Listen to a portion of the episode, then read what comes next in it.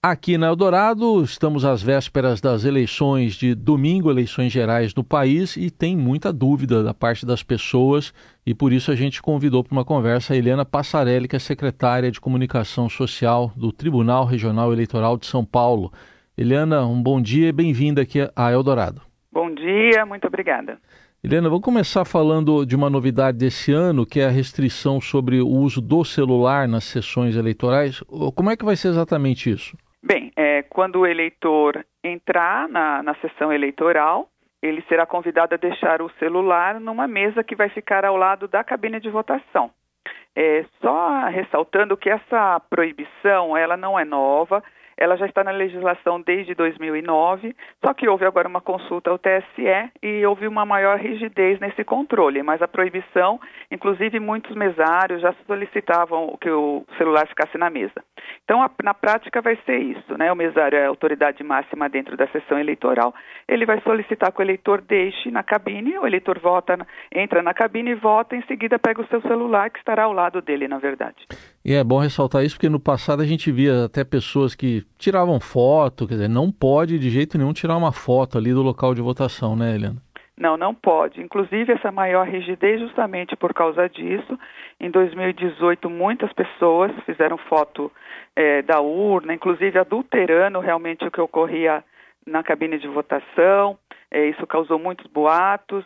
E é para garantir o sigilo do voto também, que pessoas não sejam assediadas para que provem quem estão votando. Então, a intenção da norma realmente é garantir o sigilo do voto e que não haja nenhuma pressão em relação ao voto do eleitor, que ele tenha liberdade para expressar sua vontade nas urnas. Vão torcer para tudo dar certo, mas imaginando que alguém não queira ali deixar o celular, qual a orientação para os mesários?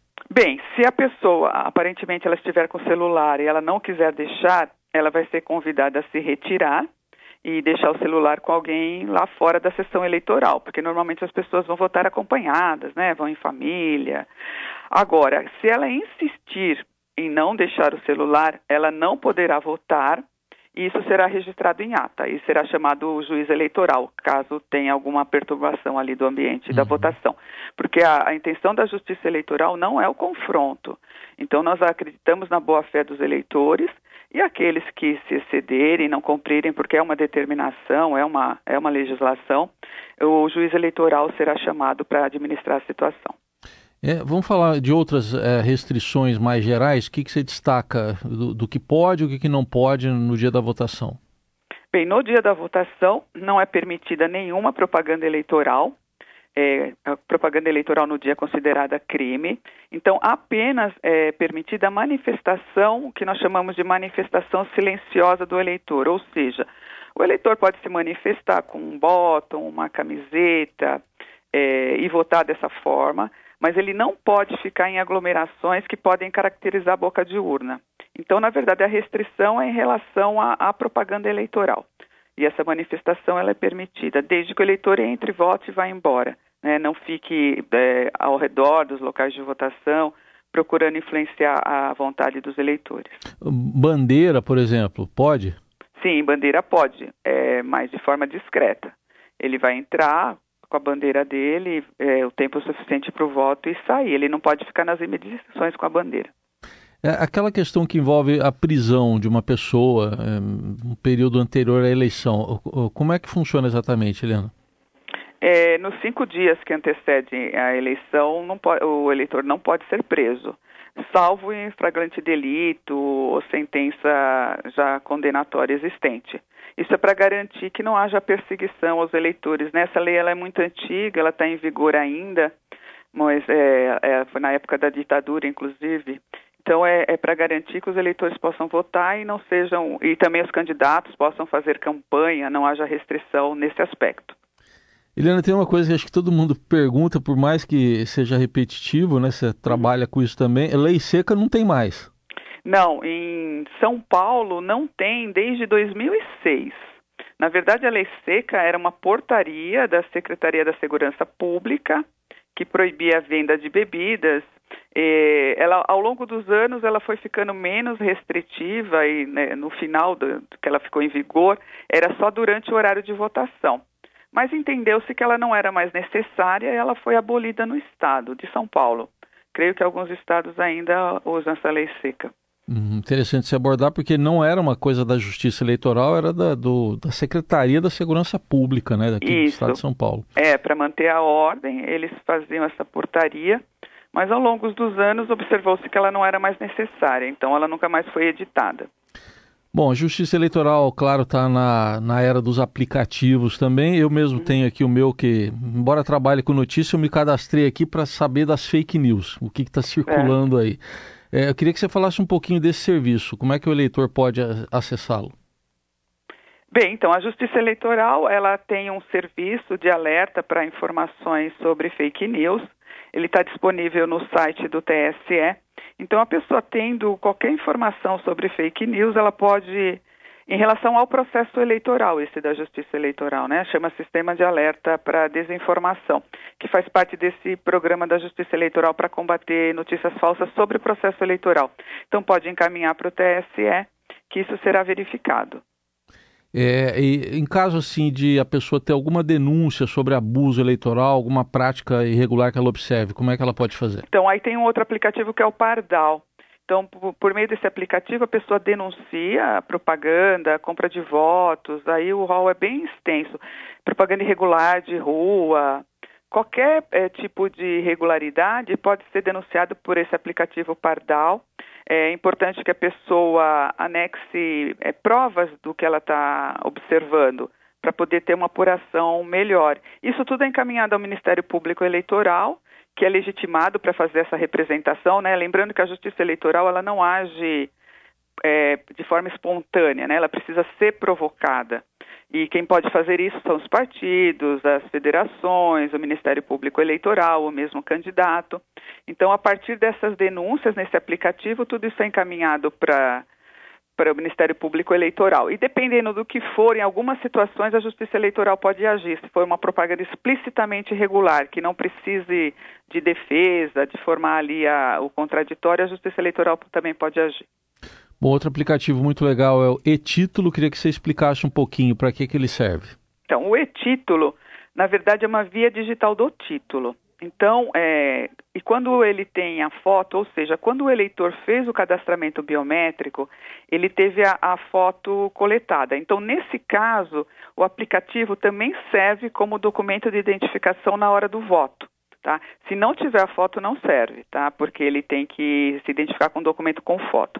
Então, ele serve tanto como documento de identificação com foto, como também ele tem várias informações. Ele tem o local que a pessoa vota, qual que é a sessão eleitoral, ele também vai servir no dia para aquele eleitor que estiver fora do seu domicílio eleitoral, porque essa a justificativa é permitida no dia. Então, esse título ele tem um geolocalizador, então nós sabemos se o eleitor está fora ou não. Então, ele pode justificar a ausência também pelo aplicativo. Também emite certidões, certidão de quitação eleitoral. Muito bem, fácil de baixar e utilizar. É, é, é, aqui em São Paulo, especificamente, você diria que houve muita mudança em locais de votação, alguma adaptação, que às vezes a pessoa mais desavisada pode chegar e, de surpresa, não ser ali o local dela?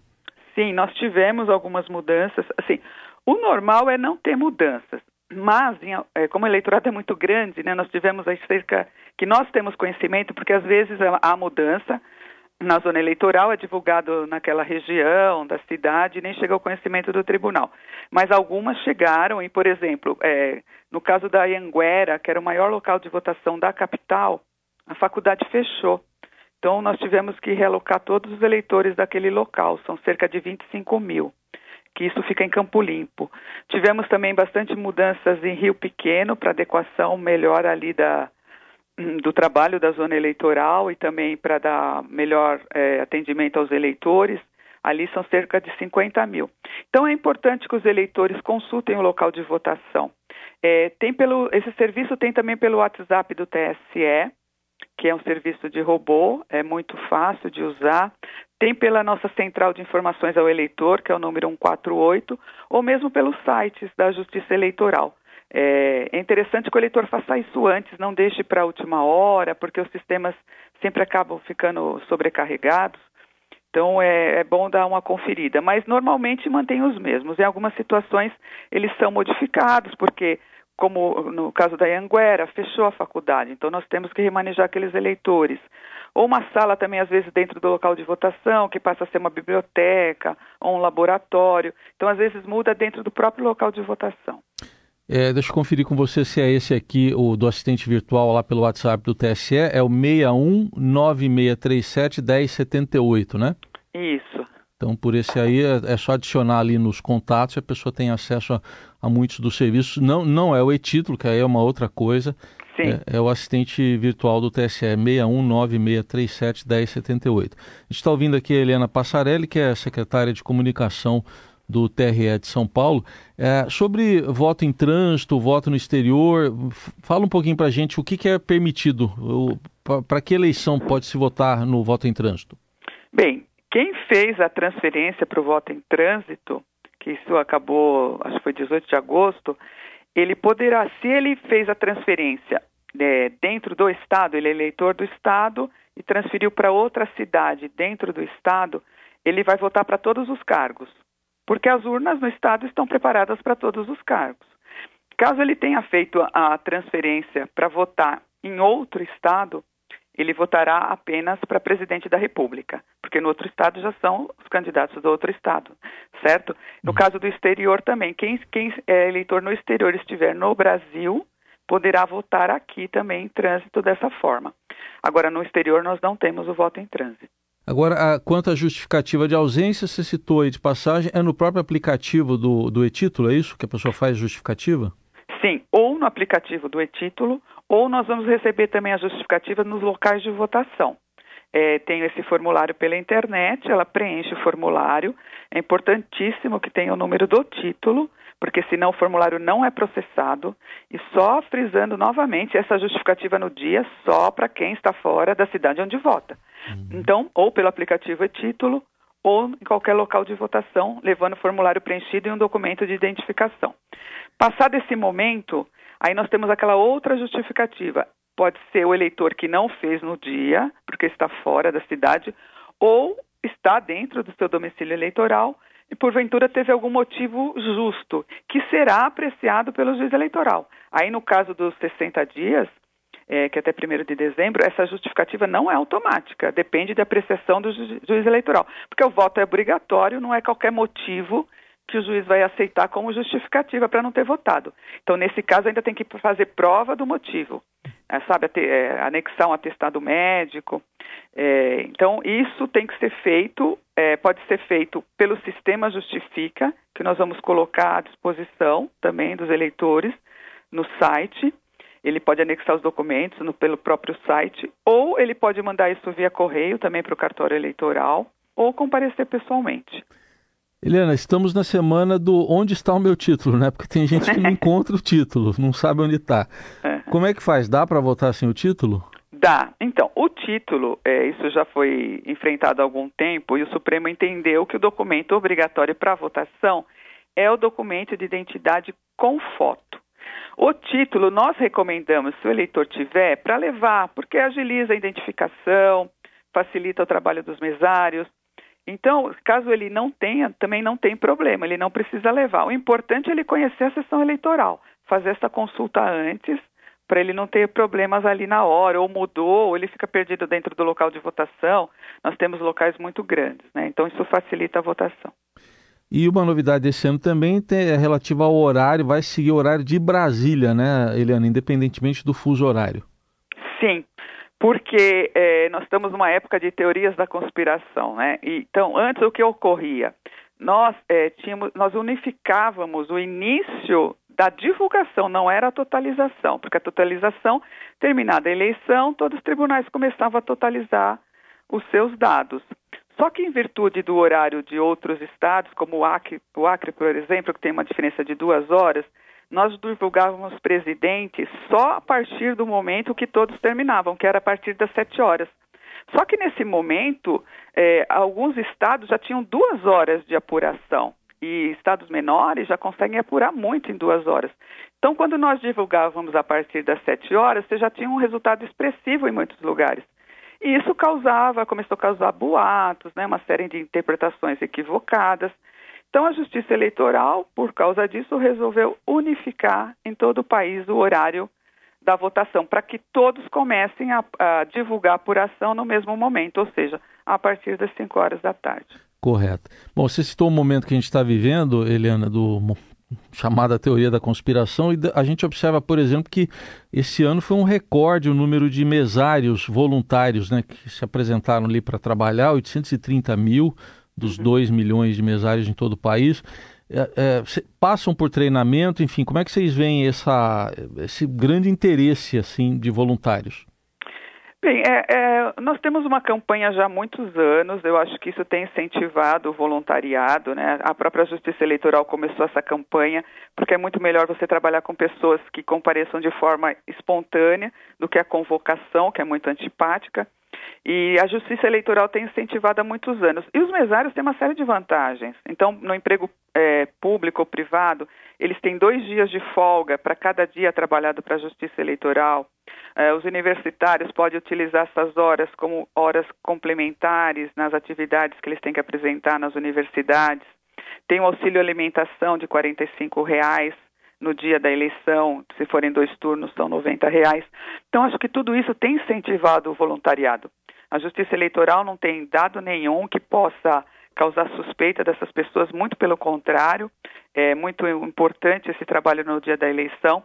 E nós contamos que isso vai, vai correr tudo bem. Na verdade, você tem quatro mesários na sessão eleitoral, então é sempre um fiscalizando o trabalho do outro, e isso ajuda a fiscalização da justiça eleitoral.